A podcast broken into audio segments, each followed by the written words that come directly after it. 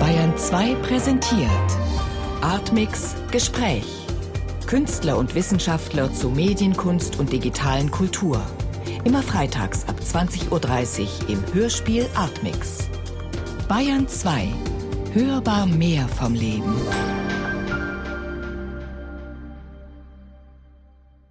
Ihre Bearbeitung des Blauen Engels als Hörspiel ist die vierte in einer Reihe von Hörspieladaptionen von berühmten Schwarz-Weiß-Filmen, in denen Erzählweisen des Kinos ins akustische Medium transferiert werden.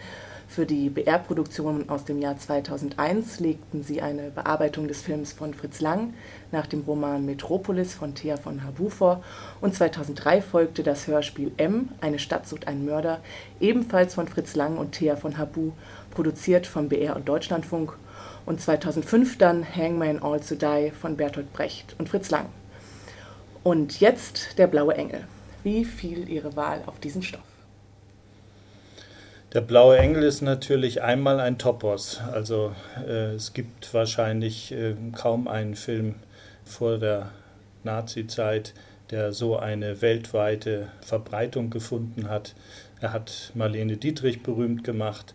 Es ist ein Film, der ganz, ganz genau schon austestet, was der Tonfilm, der mit dem Film ja quasi in Deutschland begann, kann, was damit möglich ist. Es ist einfach ein Film, der so einen richtigen Markstein bedeutet. Und ähm, ich habe immer äh, diesen Film ja eigentlich für mich als persönliche äh, Bereicherung empfunden, weil es ein Film ist, der moderne und alte Welt gegeneinander stellt. Also für mich ist der Professor Unrat äh, ja eine Welt, die vergeht, langsam sich selbst zerstört und ähm, dann kommt die moderne Welt, die ortloser ist, die unruhiger ist und in der einfach viel mehr passiert, was man äh, nicht in so festgelegten Bahnen mehr findet. Und wie verhält sich dann diese Adaption zu dieser Fritz Lang Hörspieladaptionsreihe? Ja, es ist so, das waren äh, zum einen Filme, die aus dem Stummfilm kamen, die adaptiert wurden, also Metropolis, der große Stummfilm. Dann hatten wir einen Versuch mit Bernhard Jugel zusammen, der ja der Regisseur auch von all diesen Hörspielen ist, gemacht äh, mit O-Ton. Das heißt, wir haben bei M Stadtsucht einen Mörder Peter Lorre und Gustav Gründgens im O-Ton verwendet im Hörspiel und haben quasi so ein Amalgam geschaffen aus beidem. Diesmal sollte es aber jetzt quasi wieder ein äh, Stoff sein, der zurückkehrt in eine nur gespielte, gesprochene Hörspieladaption ohne direkte Aufnahme von Teilen aus dem Film. Und als Sie sich dann entschieden haben für den Stoff Der blaue Engel, war es dann schwierig, die Rechte zu bekommen? Also beim Blauen Engel ist die Entstehungsgeschichte deswegen so kompliziert, weil so viele Autoren beteiligt sind. Da ist einmal Heinrich Mann als ja, Romanautor. Das Werk wurde dem Film zugrunde gelegt. Dann gibt es Karl Zuckmeier, der wahrscheinlich die Hauptlast des Drehbuchs trug. Dann gab es Karl Vollmöller, dann gab es Robert Liebmann, der das noch für den Film aufbereitet hat. Dann hat Josef von Sternberg selber noch diverse Änderungen vorgenommen und auch Emil Jannings hat sich noch das eine oder andere gewünscht während der Dreharbeiten. Es ist einfach ähm, eine ganz komplexe Rechtelage gewesen, immer noch. Und äh, bis heute weiß eigentlich keiner ganz genau, äh, wer jetzt welchen Anteil am Drehbuch hat. Das kann man äh, nicht mehr ermitteln. Es gibt einen sehr schönen Sammelband, wo die vorhandenen und erhaltenen Drehbuchfassungen noch verfügbar gemacht wurden.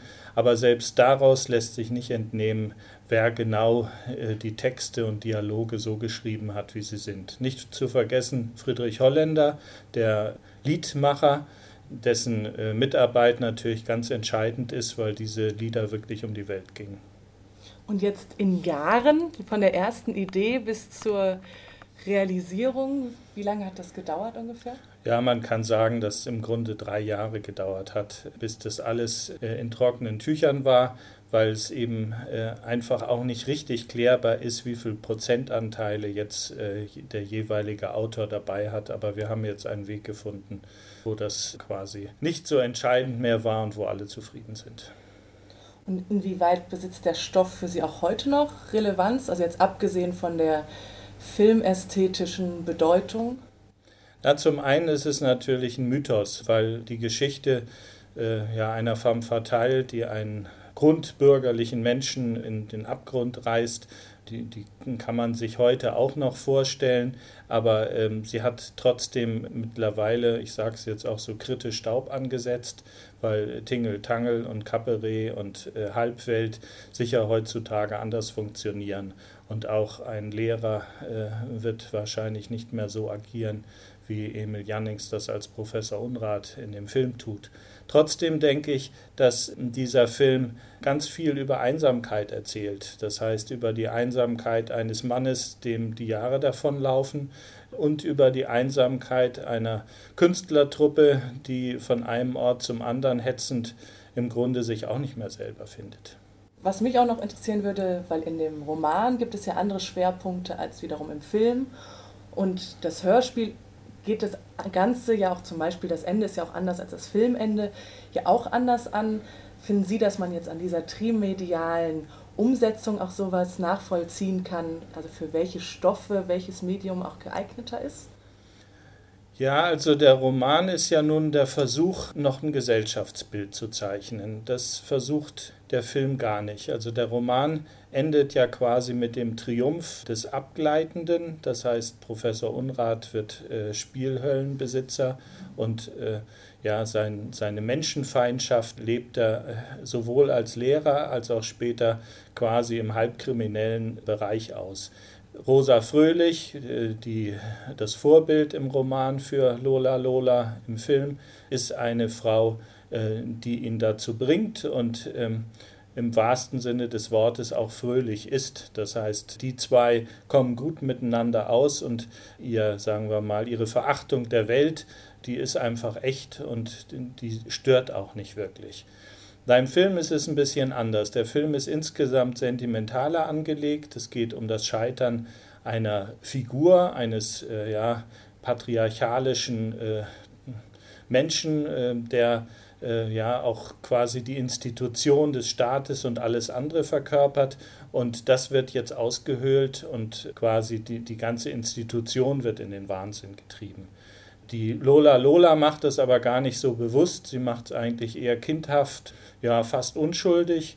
Und wie das Lied auch sagt, äh, mit den Motten, äh, da verbrennt sich das Opfer fast äh, ohne es zu merken.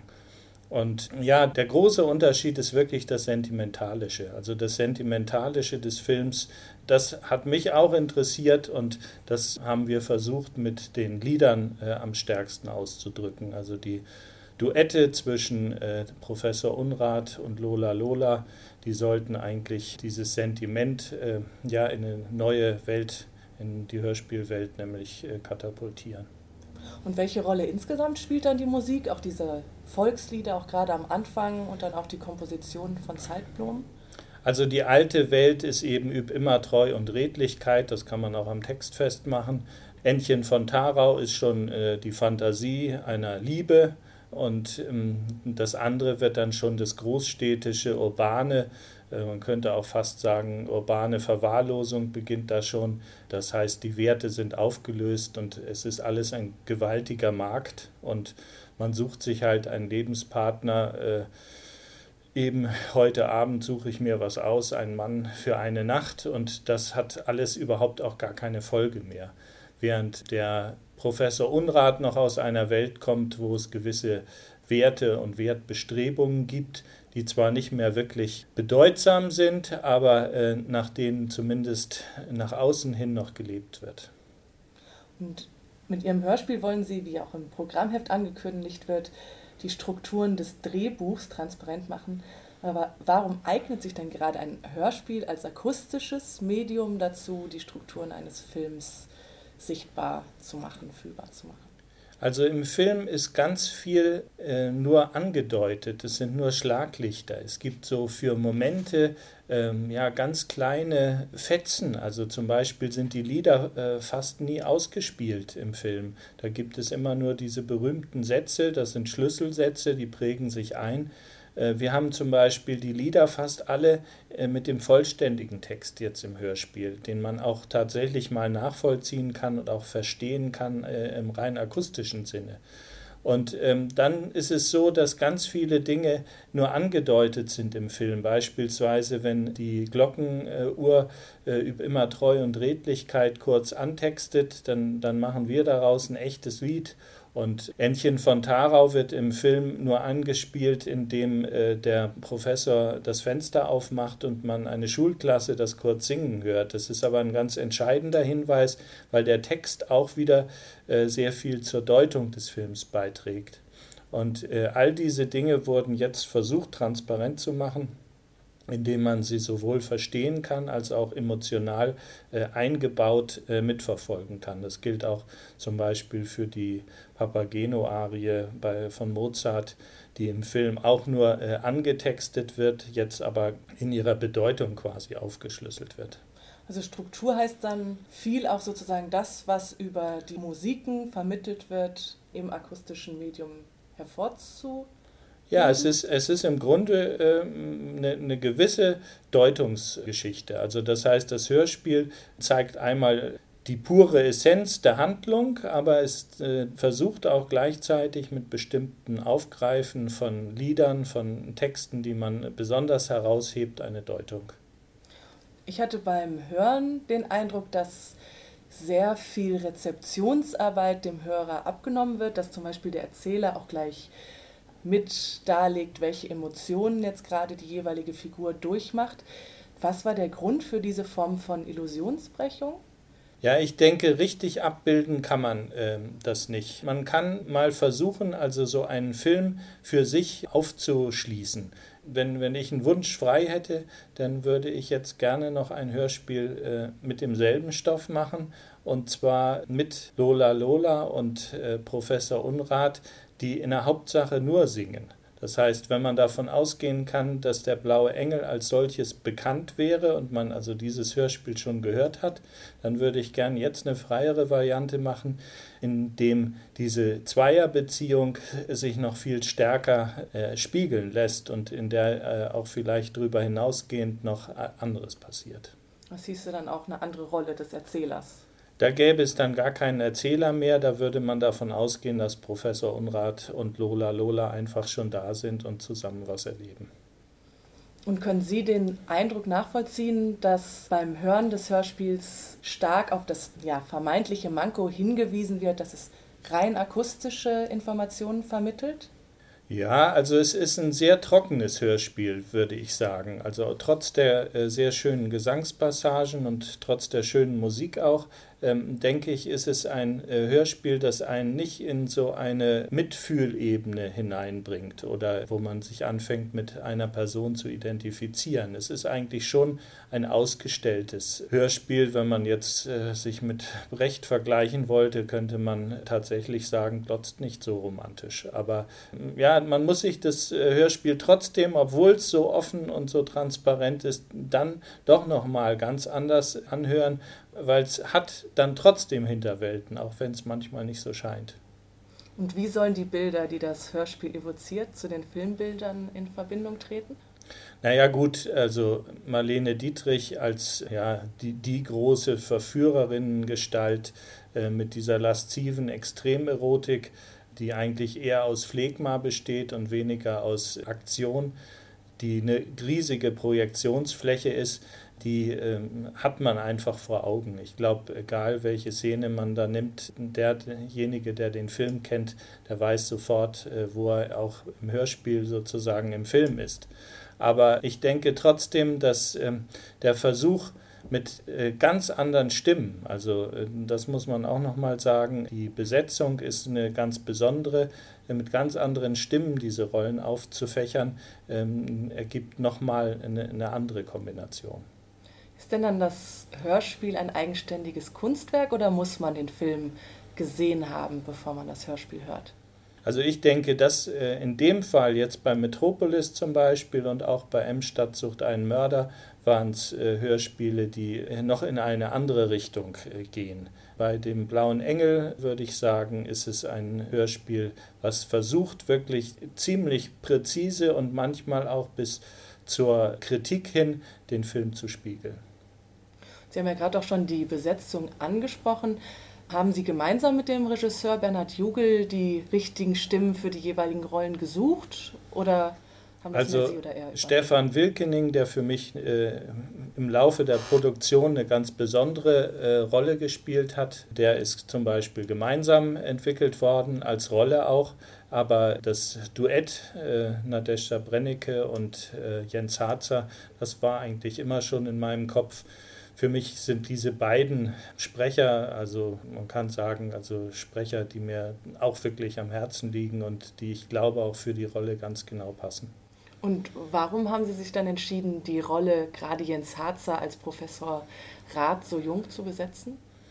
Es ist ganz schwierig, also er hatte wahrscheinlich die schwierigste Rolle in dem ganzen Hörspiel, weil er enorm wenig Text hat. Und äh, der Text, den, der ihm zugewachsen ist, nämlich die Gesangspassagen, die kommen im Film ja so gar nicht vor. Und äh, Jens Harzer musste quasi mit sehr, sehr wenig Material was formen. Und also ich habe schon mit Jens Harzer zum Beispiel ein Antonin Artaud-Hörspiel gemacht, wo ich einfach weiß, dass er solche höchst schwierigen Sachen mehr als meistert.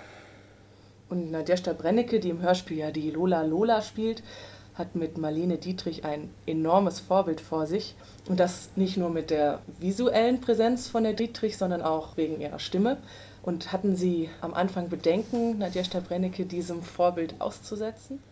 Also wir sind insgesamt davon ausgegangen, dass sie gar nicht versuchen sollte, Marlene Dietrich in irgendeiner Weise zu kopieren oder sich an äh, ja, diese berühmte, rauchige Stimme äh, heranzutasten. Sie sollte so singen, wie sie singt. Und äh, auch das, finde ich, ist sehr genau gelungen, weil es einen ganz eigenen Charme hat, äh, wie sie das macht.